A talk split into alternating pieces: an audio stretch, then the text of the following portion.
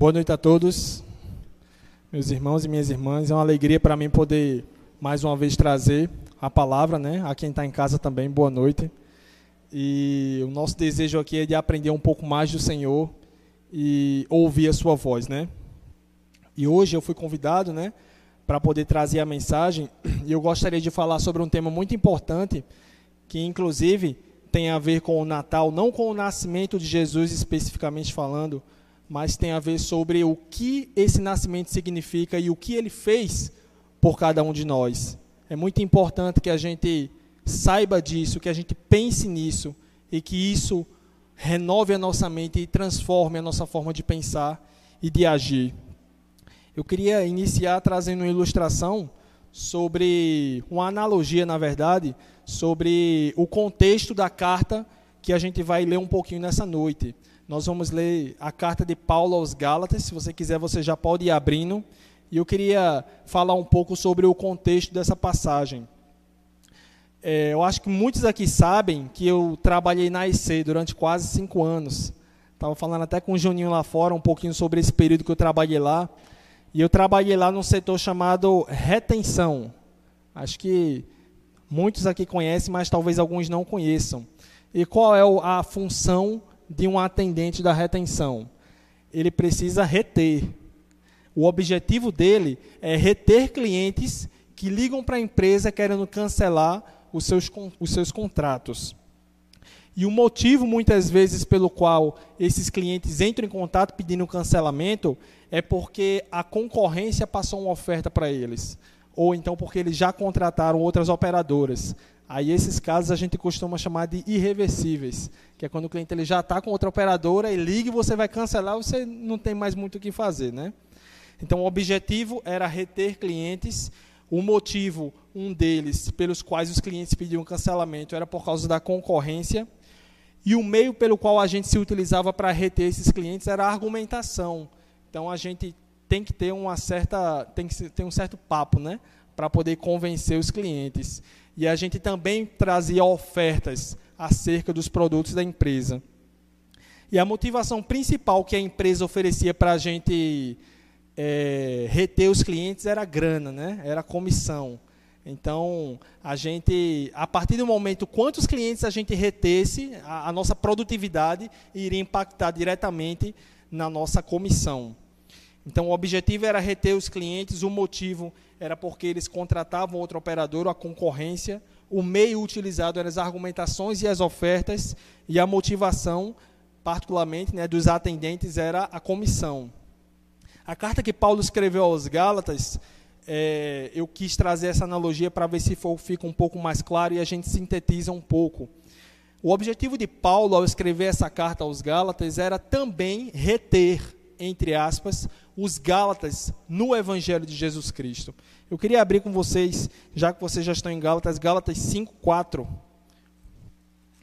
Só para a gente poder ver um pouquinho sobre essa questão do objetivo de Paulo e do que estava acontecendo naquela igreja. Gálatas capítulo 5, versículo 4, diz assim: De Cristo vos desligastes, vós que procurais justificar-vos na lei, da graça decaístes.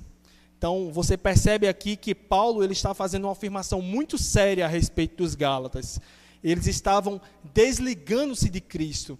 Eles estavam se afastando-se da graça do Senhor Jesus Cristo. Então, Paulo escreve essa carta tendo em mente a seriedade em que aquela igreja se encontrava, para reter aqueles irmãos no evangelho verdadeiro de Jesus Cristo. E o motivo pelo qual esses Gálatas estavam se afastando era porque havia um outro evangelho, um evangelho concorrente, entre aspas, com o evangelho genuíno. Queria abrir com vocês em Gálatas capítulo 1, versículos 6 e 7.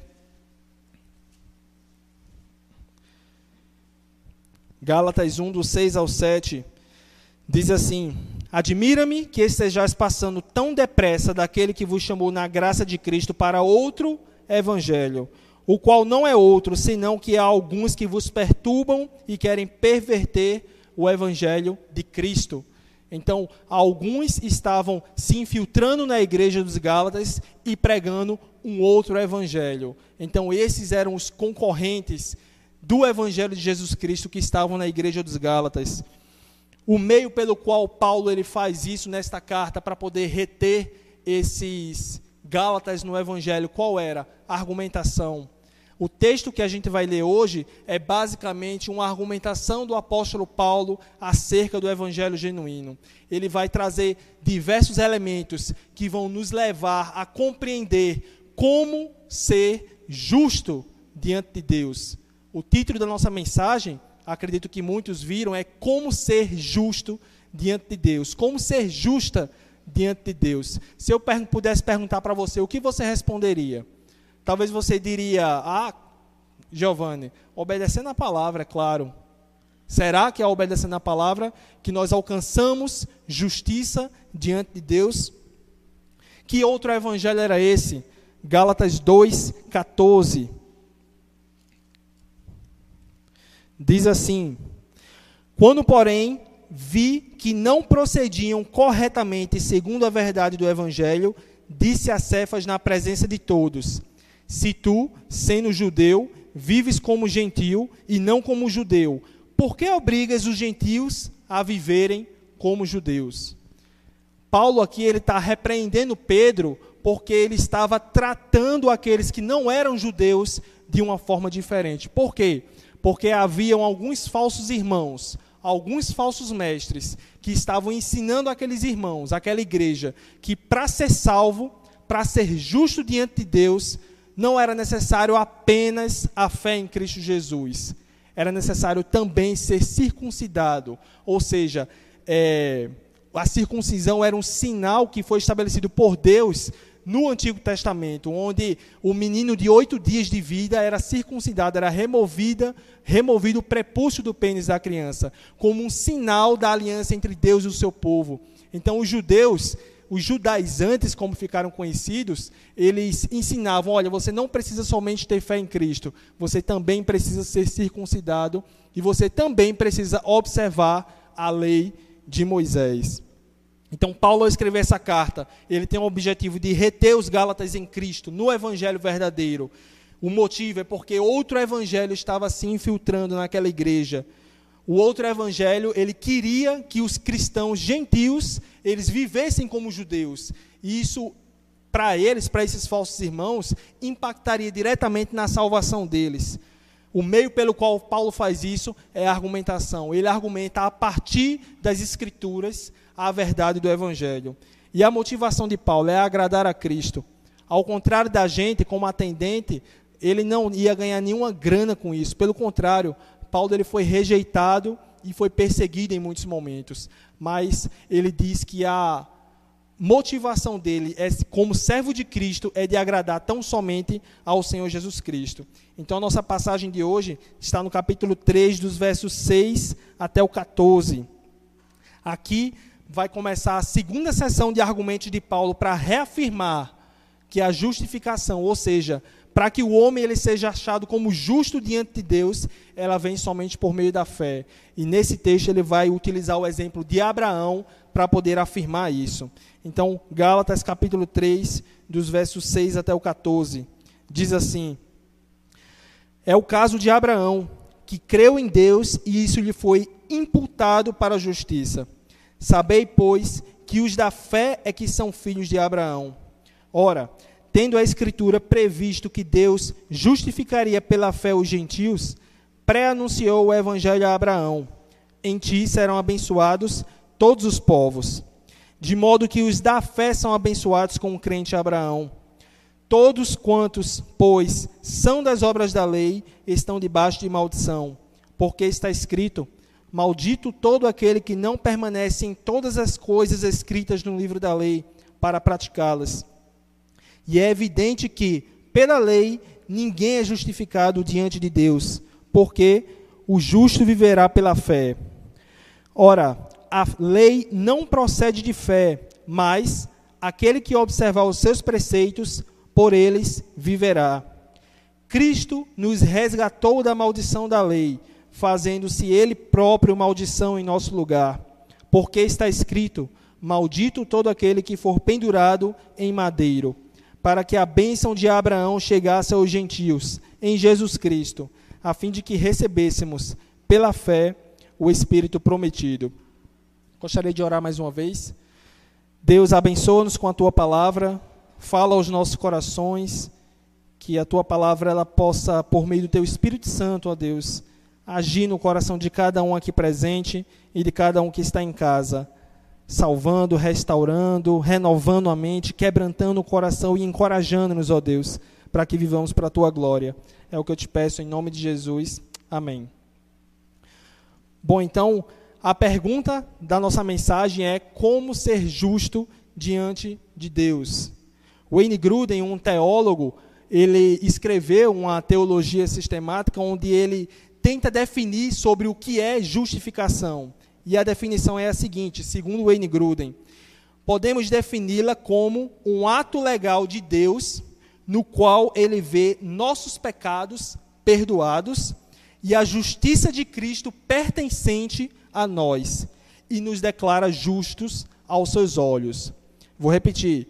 Podemos defini-la como um ato legal de Deus, no qual ele vê nossos pecados como perdoados e a justiça de Cristo como pertencente a nós.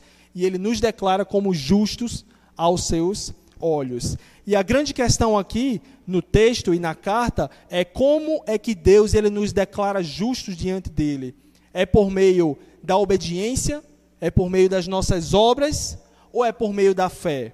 Então, Paulo ele escreve essa carta justamente com essa controvérsia. E aí ele vai começar a utilizar os argumentos para poder comprovar que a justificação, ela não pode ser por meio da nossa obediência à lei do Senhor. E o primeiro argumento que ele vai utilizar é que Abraão, ele foi justificado pela fé. Esse é o primeiro argumento de Paulo, conforme diz no versículo 6. É o caso de Abraão, que creu em Deus e isso lhe foi imputado para a justiça. Então, Paulo aqui está fazendo uma citação direta de Gênesis capítulo 15, versículo 6, onde Abraão ele recebe a promessa de Deus de que ele teria um descendente, de que ele teria um filho, né, Isaac, e ele crê nessa promessa que o Senhor fez a ele. O crer aqui, ele não está relacionado, o crer de Abraão, não está relacionado tão somente a você aprender que alguma coisa é verdade. Você ouvir algo e você dizer, ah, realmente, isso daí é verdade. Mas no seu coração você ficar com aquilo dali remoendo, ansioso ou algo do tipo. Crer aqui está relacionado à plena confiança e descanso de Abraão na promessa feita por Deus. Como é que a gente pode ter certeza de que Abraão ele creu plenamente e descansou na promessa do Senhor, confiando nela? Romanos capítulo 4, versos 19 a 22, vocês não precisam abrir, diz assim: E sem enfraquecer na fé, embora já levasse em conta o seu próprio corpo amortecido, sendo já de 100 anos, e a idade avançada de Sara, não duvidou Lembrando que Abraão, ele já era uma pessoa idosa, assim como Sara também. Paulo aqui diz que ele tinha 100 anos. Deus prometeu que daria um filho a Abraão ele com 100 anos. Então, humanamente falando, isso é algo impossível. Abraão não duvidou por incredulidade da promessa de Deus, mas pela fé se fortaleceu, dando glória a Deus, estando plenamente convicto de que ele era poderoso para cumprir o que prometera. Então a gente percebe aqui nessa passagem que Abraão ele não duvidou, Abraão ele ficou convicto de que Deus era poderoso para fazer aquilo. E aí o final do versículo diz: "Pelo que isso lhe foi também imputado para justiça". Então Paulo utiliza aqui o exemplo de Abraão para dizer àqueles cristãos na Galácia que Abraão, que era uma pessoa muito utilizada, um personagem do Antigo Testamento utilizado pelos judaizantes, ele mesmo foi justificado pela fé, por meio da crença dele, confiante, onde ele descansou na promessa do Senhor, isso lhe foi imputado para a justiça. E imputado, também traduzido em algumas Bíblias na NVI como creditado, é, essa palavra no original ela traz a ideia de cálculo e também a ideia da contabilidade, uma metáfora da contabilidade. Né? E aí eu queria utilizar uma ilustração pra, só para a gente poder tentar entender um pouco isso. Você está endividado, certo? É só uma ilustração, certo? Não é verdade. Você não está endividado e eu também não. Você está endividado. E um homem bom poderoso e rico, ele chega diante de você e ele lhe promete um bilhão de reais. Você diz, oxente, como assim você vai me dar um bilhão de reais? Se eu estou devendo um milhão na minha conta, para um assalariado como eu, gente, um milhão é impossível de se pagar, tá certo? Então, como você vai me dar um bilhão e eu estou devendo um milhão? Ele, eu vou dar a você, você só precisa acreditar que eu vou fazer isso. Você acreditaria? Eu acreditaria? No outro dia de manhã, se realmente esse homem ele tivesse acreditado, na conta dele o déficit de um milhão teria sido quitado, imagine só, todas as nossas dívidas pagas, né?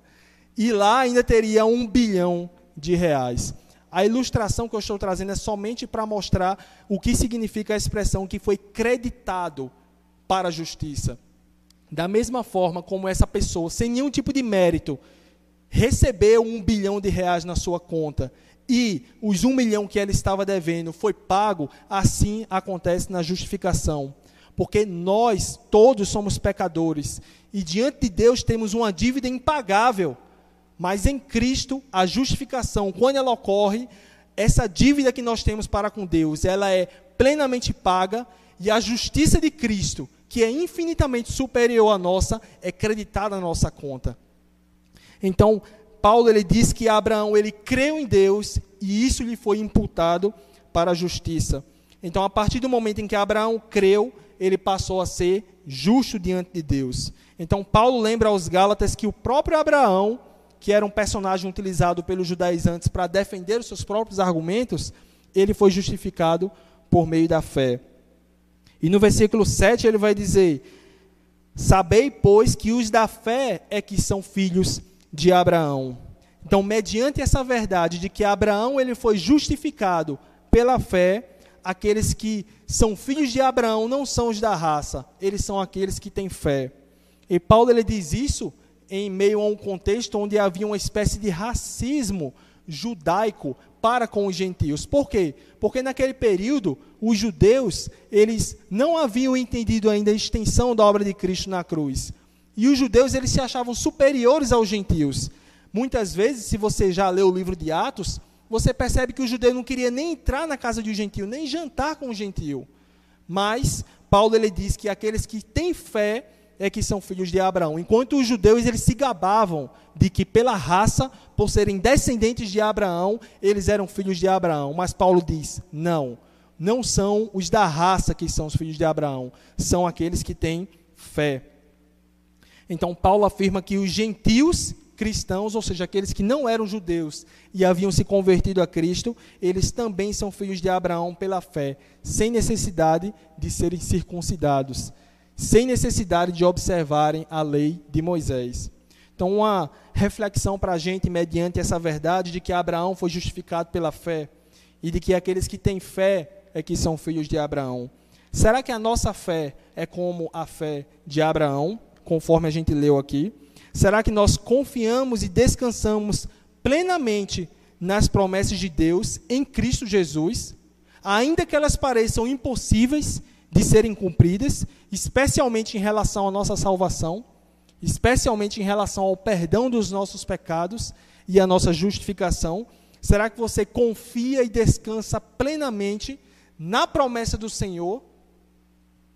Todos foram salvos pela fé, nunca pelas obras. Um pensamento errado entre muitos de nós é que no Antigo Testamento as pessoas eram salvas pela obediência à lei e no Novo Testamento era por causa da fé. Mas aqui a gente percebe claramente que Abraão, ele nem sequer havia recebido a lei ainda, e ele creu no Senhor, e ele não era nem circuncidado quando ele creu no Senhor, e isso lhe foi imputado para a justiça.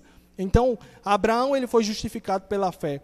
Todos os santos do Antigo ao Novo Testamento, todas as pessoas na história da igreja, até o fim serão justificadas pela fé. Então, será que a nossa fé é como a fé de Abraão? Será que nós descansamos e confiamos plenamente nas promessas de Deus em Cristo? O segundo ponto e o segundo argumento que o apóstolo Paulo utiliza é, está no versículo 8, quando ele diz: Ora, tendo a Escritura previsto que Deus justificaria pela fé os gentios, pré-anunciou o evangelho a Abraão. Em ti serão abençoados todos os povos. Versículo 9: De modo que os da fé são abençoados com o crente Abraão. Então, a partir daqui, Paulo ele inicia uma série de citações de textos do Antigo Testamento, a fim de comprovar, mais uma vez, que a justificação é por meio da fé. Lembrando que Paulo ele estava se dirigindo aqui a uma igreja que era composta por gentios, que não tinham muita familiaridade com o Antigo Testamento. Mas os falsos irmãos, que eram chamados judaizantes, eles estavam usando a lei para poder convencer aqueles cristãos que a justificação também tinha que ser por meio da obediência à lei. Então Paulo ele utiliza esses argumentos com base na própria escritura. Então ele prossegue afirmando que Abraão, ele não apenas foi justificado pela fé, como a gente viu, mas ele também recebeu as boas novas da justificação dos gentios. Queria que a gente abrisse lá no texto, Gênesis capítulo 12, versículo 3.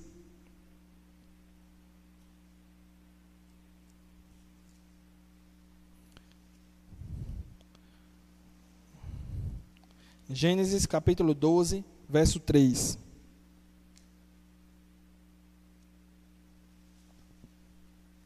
Diz assim: Abençoarei os que te abençoarem, e amaldiçoarei os que te amaldiçoarem. Em ti serão benditas todas as famílias da terra. Paulo ele faz uma citação direta desse texto aqui, e ele considera, ele interpreta essa passagem não somente como uma bênção que Deus prometeu a Abraão e que iria abençoar apenas os judeus. Paulo, inspirado pelo Espírito Santo, ele enxerga muito além. Ele enxerga o plano de Deus por meio do evangelho em alcançar os gentios também através da justificação pela fé. Então, Paulo aqui ele fala a respeito dessa bênção que foi prometida a Abraão. E Paulo ele entende a bênção não somente como bênçãos materiais e bênçãos temporais, conforme a gente vê que foi muito prometido no Antigo Testamento também, mas Paulo ele entende essa bênção como sendo a própria salvação dos gentios, a própria justificação pela fé. E aqui a gente percebe que Deus, desde Gênesis, ele fala a respeito do Evangelho. Ele diz: Abençoarei os que te abençoarem e amaldiçoarei os que te amaldiçoarem.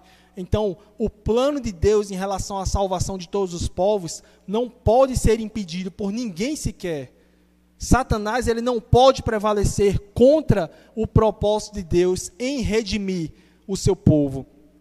E ele fala que em Abraão seriam benditas todas as famílias da terra. Então, essa bênção, como a gente viu, refere-se justamente à justificação pela fé. Voltando para o texto de Gálatas, capítulo 3, a gente percebe que Paulo, ele diz que a Escritura previu.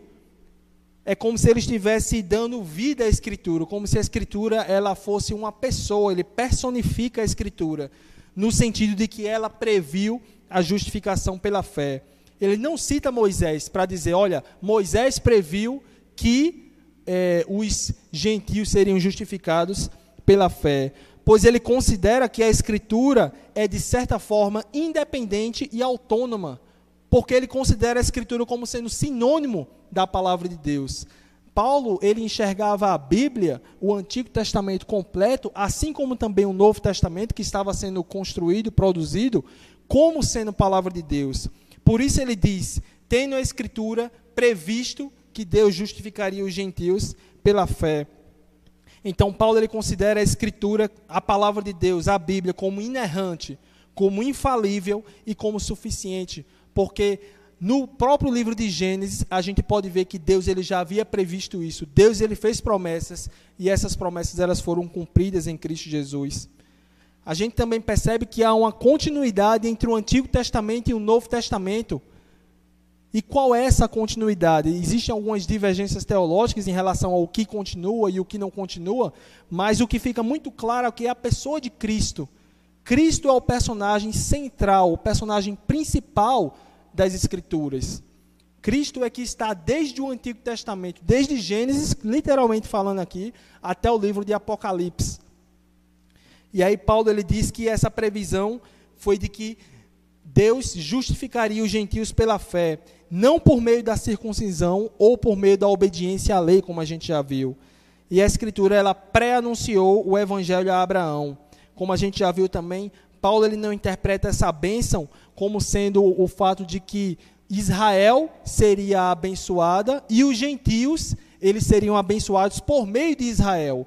E os gentios ficariam ali, meio numa posição subserviente aos judeus. Mas Paulo ele não interpreta dessa forma. Paulo interpreta como a palavra de Deus diz que esse evangelho ele foi anunciado a Abraão e de que os gentios eles estariam em pé de igualdade com os próprios judeus.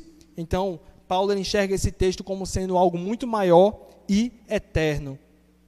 E da mesma forma que a gente viu que aqueles que têm fé é que são filhos de Abraão, aqui também a gente vê no versículo 9 que os que têm fé são abençoados com o crente Abraão. Ou seja, aqueles que têm fé hoje, eles são abençoados com Abraão. Assim como Abraão foi justificado pela fé, aqueles que têm fé hoje também são considerados justos aos olhos de Deus. E aí, uma pergunta para a gente poder refletir com base nessa passagem de que a Escritura previu e pré-anunciou o Evangelho a Abraão. Como será que nós temos lido a nossa Bíblia? Como será que nós lemos o Antigo Testamento? Será que nós lemos o Antigo Testamento como um emaranhado de histórias que não tem conexão entre si? Vamos contar a história de Noé, vamos contar a história de Davi, vamos contar a história de Isaías, Vamos contar a história de Saul. Será que a gente enxerga essas histórias como sendo conectadas ao, à pessoa de Cristo? Aqui a gente percebe que o evangelho ele foi pré-anunciado a Abraão.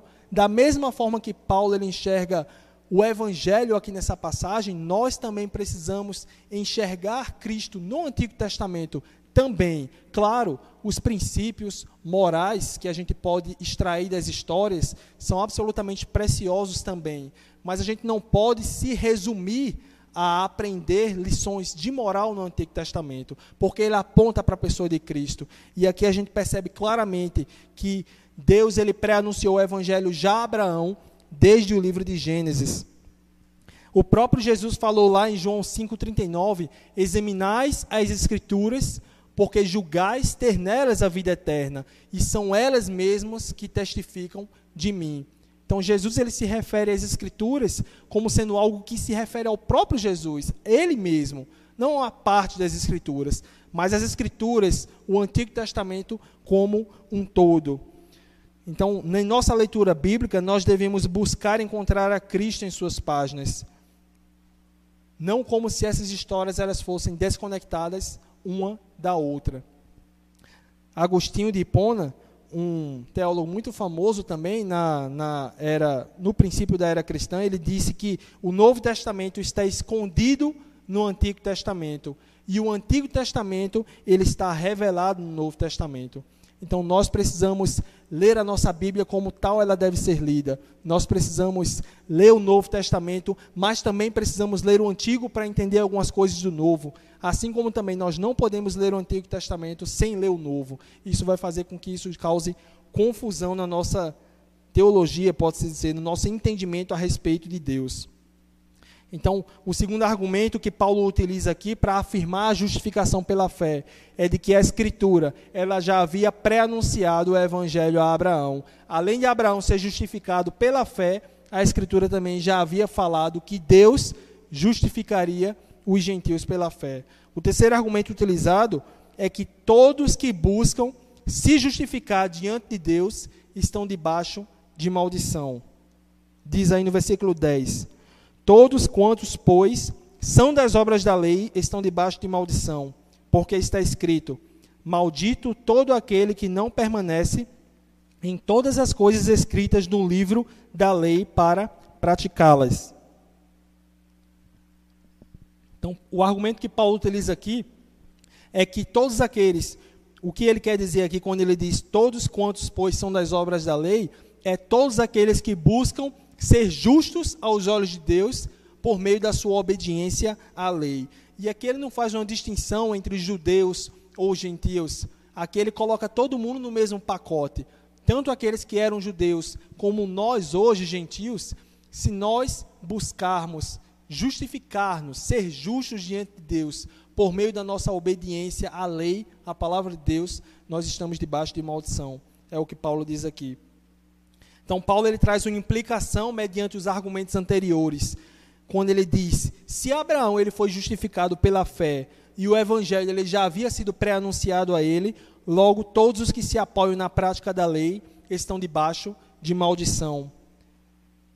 E aí ele vai dizer porque está escrito. Paulo ele não faz essa afirmação sem um embasamento bíblico. Ele vai lá e diz porque está escrito para justificar aquilo que ele está dizendo. Lá em Deuteronômio 27 e 26 é exatamente essa passagem que Paulo cita quando ele diz: Maldito todo aquele que não permanece em todas as coisas escritas no livro da lei para praticá-las. Então, o contexto dessa passagem é o terceiro discurso que Moisés proferiu aos israelitas, aos judeus, antes de entrar na terra prometida. Então, o livro de Deuteronômio é composto por quatro discursos. Esse é o terceiro. E a Bíblia Revista Atualizada chama esse discurso como a promulgação da lei, ou seja, a execução, a publicação oficial da lei de Deus em relação ao seu povo. Então, ele vai dizer aqui que Maldito todo aquele que não permanece em todas as coisas escritas no livro da lei. Maldito, é, de acordo com os comentaristas, a maldição de Deus é a única sanção aplicada aos culpados dos pecados descritos nesses versículos. Vou repetir. A maldição de Deus é a única sanção aplicada, ou seja, a única pena aplicada aos culpados dos pecados descritos nesses versículos, porque Moisés ele fala isso depois de citar e ensinar toda a lei para o povo. Então, tal maldição vinda de Deus sobre uma pessoa ou sobre alguma coisa era entendida como tendo um poder destrutivo. Então, esse é basicamente o significado de maldito é a maldição de Deus que traz punição, que traz o poder e a ira de Deus sobre o povo. E é interessante observar que as maldições que foram descritas por Moisés ao povo naquele tempo, elas incluíam secas, elas incluíam doenças terríveis, elas incluíam derrotas do povo de Israel nas batalhas contra os seus inimigos, elas incluíam fome, uma fome extrema, elas incluíam perseguição dos inimigos de Israel para com os israelitas, elas incluíam até mesmo canibalismo, mediante o cerco que os inimigos imprimiriam sobre o povo de Israel. O que aconteceu de fato, porque o povo ele transgrediu a lei do Senhor e ele se rebelou contra a aliança que Deus havia feito com eles. E todo tipo de desgraças e de mortes. Então, só com essa lista aqui você já fica apavorado. Você diz: caramba, Ser maldito diante de Deus significa ter todas essas desgraças caindo sobre nós. O Novo Testamento ele apresenta de maneira mais clara uma, o castigo de Deus como sendo algo que vai para além do nosso tempo, para além da nossa esfera desse mundo, porque ele apresenta como sendo um castigo eterno no fogo do inferno. Isso é o que o Novo Testamento apresenta acerca da punição de Deus àqueles que não obedecem perfeitamente à sua lei. Então, Paulo, citando Moisés, ele diz: aquele que, maldito todo aquele que não permanece em todas as coisas escritas no livro da lei para praticá-las. Então, a obediência, ela não poderia ser parcial. Ah, obedeço isso, mas isso aqui é uma área difícil para mim. Eu não adultero, mas eu faço umas mentirinhas aqui de vez em quando eu não mato, mas eu trato mal o meu próximo, eu xingo ele, eu trato mal a minha esposa. Mas eu não roubo, eu não mato, eu não estrupo. Então sou uma boa pessoa, né? Paulo ele diz que não, citando o próprio Antigo Testamento. Tiago 2, do 10 ao 11, ele vai dizer que aquele que tropeça em um só ponto da lei, ele se torna transgressor da lei. Então a obediência a lei de Deus, a obediência à palavra de Deus, para que sejamos achados justos diante de Deus, para que fôssemos achados justos, é a obediência perfeita. Não há como a gente escapar. Então Paulo, ele utiliza esse argumento dizendo, citando a própria Bíblia, que todos aqueles que querem ser justos diante de Deus, por meio das suas obras, por meio da sua obediência à lei, estão debaixo de maldição. E como a gente viu, a maldição ela é neste mundo e no mundo por vir. Martinho Lutero ele foi um talvez o mais importante precursor da reforma protestante que ocorreu no século XVI e ele passou por um conflito muito grande dentro de si porque ele não entendia que pessoa, o justo ele era justificado por meio da fé. E ele queria ser justo diante de Deus por meio da sua obediência à palavra. E uma citação que está lá no livro Servos de Deus, de Franklin Ferreira, eu super recomendo que vocês comprem depois.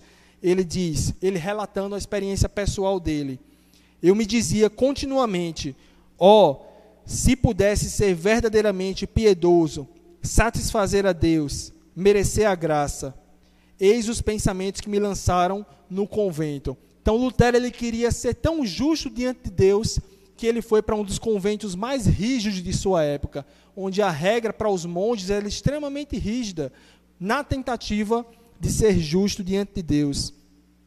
E aí ele vai dizer depois: Eu guardei a minha regra, perdão, eu guardei a regra da minha ordem tão restritamente que posso dizer que se algum monge fosse ao céu pelo monasticismo, seria eu. Se eu tivesse continuado por mais tempo, teria me matado em vigílias, em orações, em leituras e em outros trabalhos. Então Lutero ele passou por essa angústia porque ele tinha consciência das exigências de Deus na lei. Então isso atormentou ele durante muito tempo antes dele encontrar a Cristo. E aí a pergunta que eu gostaria de fazer para a gente refletir é: será que você ou eu temos buscado ser justos diante de Deus, assim como Lutero tentou antes de conhecer a Cristo? Será que a nossa obediência a Deus é para provar a Deus o quanto a gente é justo diante dele, o quanto nós podemos ser aceitos por ele?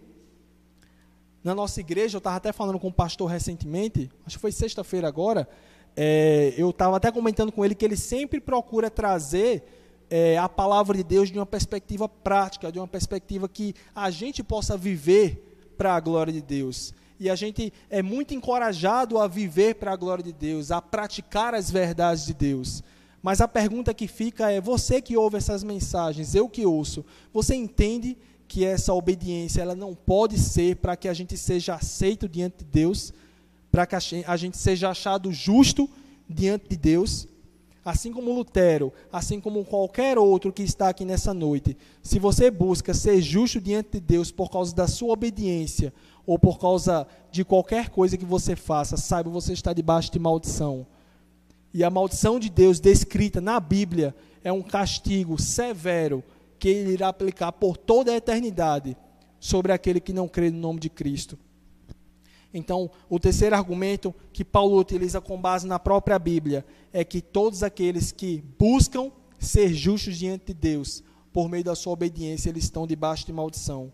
O quarto argumento está no versículo 11 e 12, ele vai dizer: E é evidente que, pela lei, ninguém é justificado diante de Deus, porque o justo viverá pela fé. 12. Ora, a lei não procede de fé, mas aquele que observar os seus preceitos, por eles viverá. Então Paulo ele reforça as suas afirmações com mais um argumento. Ele considera como evidente o fato de que ninguém é justificado diante de Deus com base na obediência à lei. E ele diz isso com base em duas passagens que é Abacuque 2:4 e Levítico 18:5. Eu não vou abrir com vocês por causa do tempo, mas o argumento que Paulo está utilizando aqui é basicamente o seguinte: se a Escritura mesmo, a própria Bíblia, afirma que o justo viverá pela fé, como é possível ser justificado pela lei? Em Abacuque 2,4, Deus ele está respondendo à oração de Abacuque, porque se você fosse lembrar, não sei se você já leu o livro de Abacuque, mas foi um profeta que profetizou no reino de Judá e ele estava com um conflito muito grande dentro de si por causa do povo de Judá, do próprio povo de Deus, que havia se corrompido grandemente, que estava com muita violência, roubo, opressão aos pobres e por aí vai. Então, Abacuque, ele olha para toda essa situação e ele clama a Deus, dizendo: Até quando, Senhor, isso vai durar? E aí Deus responde a ele, dizendo que ele irá enviar um outro povo, que eram os babilônios, para poderem punir o povo de Judá. E aí Abacuque diz: Mas, Senhor, o Senhor vai pegar um povo que é ímpio, que não presta, que o povo é perverso, para punir um povo que é mais justo do que esse povo. E aí é quando vem o versículo 4 né, do capítulo 2, onde Deus diz: Eis o soberbo, a sua alma não é reta nele, mas o justo viverá pela sua fé.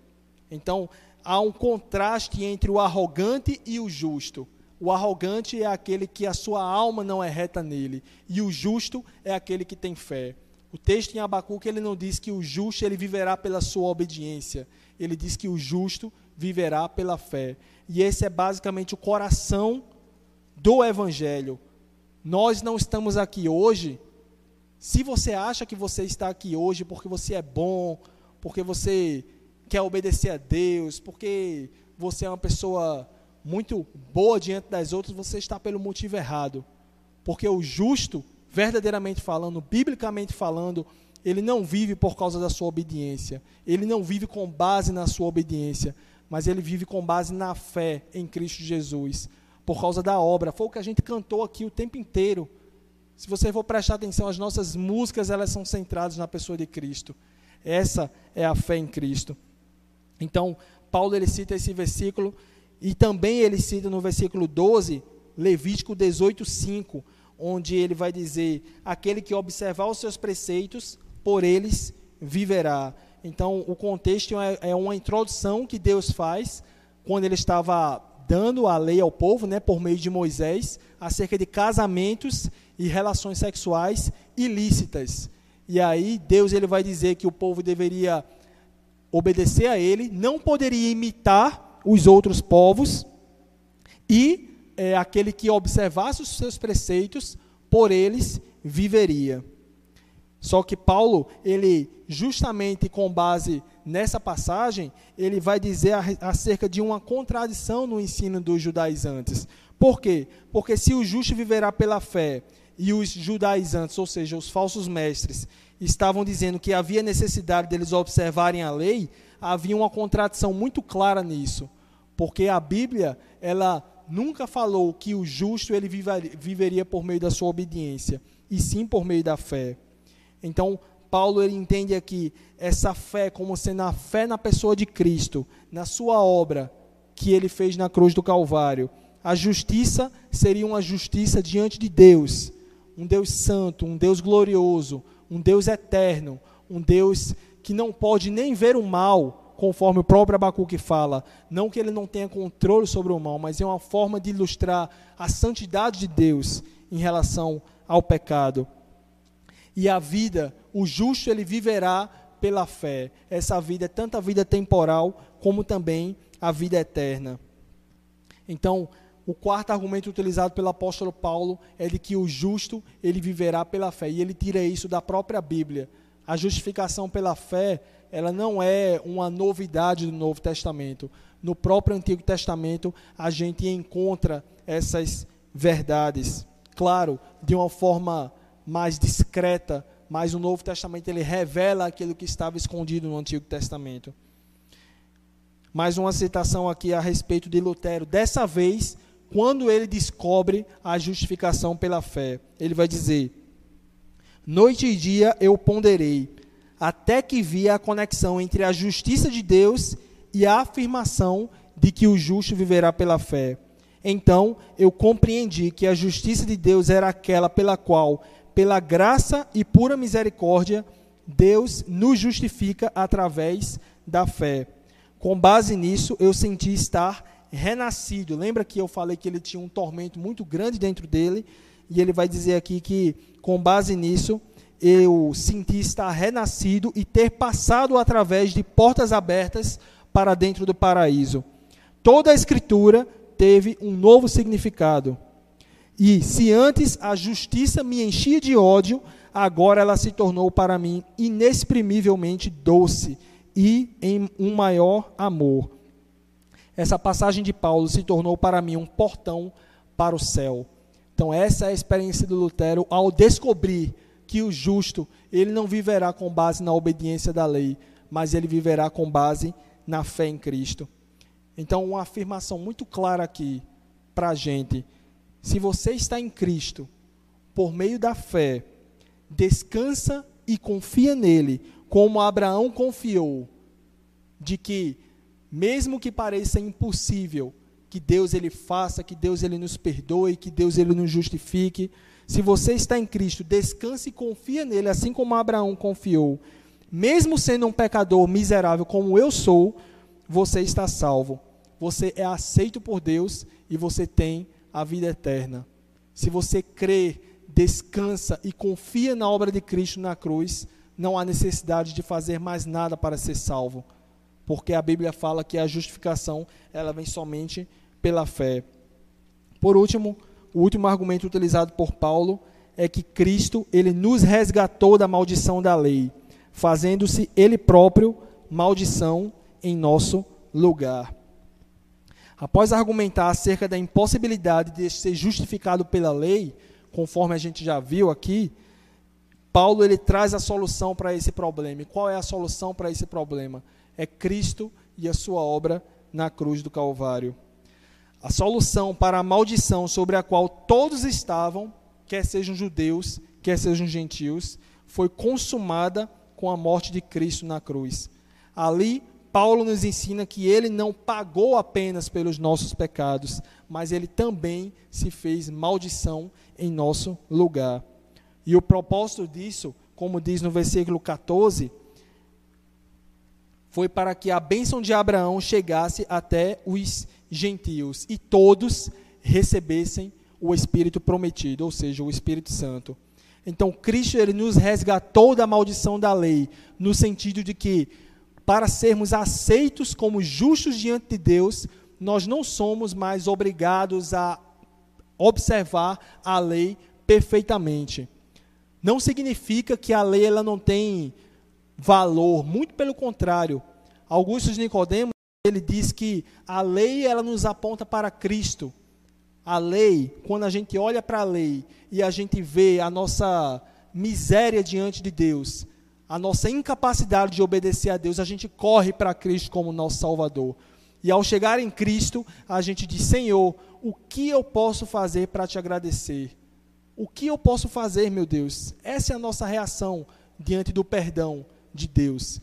E aí Cristo diz: Você quer me obedecer? Você quer me agradar? Obedeça a minha palavra, obedeça a minha lei, viva de acordo com a minha vontade. Então, a lei ela nos leva para Cristo e Cristo ele nos leva de volta para a lei, não para sermos aceitos por ele, porque nós, por causa do seu sacrifício, já fomos aceitos. Então, ele vai dizer aqui que Cristo ele se fez maldição em nosso lugar. E a gente pergunta: como Cristo ele se fez maldição em nosso lugar? O filho de Deus, santo, soberano e eterno, como maldição? Não temos uma dimensão exata do significado dessa passagem, mas Paulo ele utiliza uma passagem do Antigo Testamento para explicar esse fato, que é Deuteronômio 21, 23, quando ele diz: Maldito todo aquele que for pendurado em um madeiro. Nesse contexto, Moisés ele estava falando que aquelas pessoas que cometeram crimes passíveis de morte e fossem penduradas em um madeiro, elas não poderiam passar a noite lá, porque eram malditos de Deus. O madeiro não era necessariamente uma cruz, como Cristo ele foi crucificado. Mas Paulo ele entende aqui que o madeiro representado no Antigo Testamento é a cruz de Cristo no Novo Testamento. Então, ele vai dizer que Cristo ele se fez maldição em nosso lugar, porque, como diz a lei, maldito todo aquele que for pendurado em um madeiro. Mas há uma distinção entre maldição e maldito. Paulo utiliza o termo maldição, que no original é catara, e não amaldiçoado, que é anátema no original. Então, a maldição de Cristo, ou seja, o fato dele ter se feito maldição em nosso lugar, não era em relação a Deus Pai, era em relação à lei. Cristo ele não foi maldito diante de Deus Pai, porque ele é o próprio Filho amado de Deus, mas ele foi maldição diante da lei, nos livrando das exigências de ter que cumprir toda a lei. Então há uma distinção aí entre as duas palavras que é importante a gente ressaltar. E aí ele vai falar do propósito, né? Que é para que a bênção de Abraão chegasse até os gentios. Os resultados da morte de Cristo na cruz é a bênção universal de Abraão, que alcança judeus e gentios, e o recebimento do Espírito Santo também é, por ambos os grupos. A extensão da bênção de Abraão e o recebimento do Espírito Santo são aspectos distintos da mesma operação. Então, no, na construção aqui da frase, é como se a bênção de Abraão, que foi prometida lá por Deus em Gênesis, já fosse própria, a própria bênção também do derramamento do Espírito Santo sobre o povo de Deus. Então, esse é o último argumento utilizado pelo apóstolo Paulo, que Cristo ele nos resgatou da maldição da lei. E essa é a solução apresentada pela Bíblia. Esse é o evangelho verdadeiro. Não tem nenhuma novidade, não tem nada de novo naquilo que a Bíblia traz para a gente. A justificação ela vem somente por meio da fé. Respondendo à pergunta da nossa introdução, como ser justos diante de Deus? Por meio da fé em Cristo. Não há outro jeito, porque nós precisamos obedecer perfeitamente à lei, à palavra de Deus, para sermos aceitos. Mas Cristo morreu na cruz para perdoar os nossos pecados. E a sua justiça, que é infinitamente superior à nossa, é atribuída a nós quando nós cremos. É de graça. A salvação é pura e exclusivamente pela graça de Deus. Se você crê em Cristo nesta noite, se você colocar o seu coração nas mãos do Salvador, você será salvo. E você não precisará fazer absolutamente mais nada para ser aceito diante de Deus, porque é a justiça de Cristo que é acreditada na sua conta. Concluindo, paremos de nos achar melhores do que os outros, meus irmãos. Você crente, eu, pare de se achar melhor do que os outros, porque não há absolutamente nada em nós que nos diferencie daquelas pessoas que Jackson falou no momento missionário, que estão dentro de um presídio, que usam drogas, pessoas que estão se prostituindo, pessoas que são assassinas, pedófilas. Nada há melhor em nós do que essas pessoas diante de Deus. Nós não somos aceitos diante de Deus por causa da nossa justiça própria, mas é por causa da justiça de Cristo. Então, Paulo ele utiliza as argumentações a respeito da justificação pela fé, assim como argumentava também lá no trabalho. Os cinco argumentos é que Abraão foi justificado pela fé. A Bíblia, ou seja, o Antigo Testamento, anunciou primeiro o evangelho a Abraão. Todos os que buscam justificar-se diante de Deus estão debaixo de maldição. Todos aqueles que querem ser justos aos olhos de Deus por causa da sua obediência estão debaixo de maldição. O justo ele viverá pela sua fé e Cristo ele nos resgatou da maldição da lei algumas perguntas. Você já se rendeu aos pés da cruz? Você que está aqui nessa noite ou você que está em casa nos acompanhando, já entregou a sua vida para Jesus?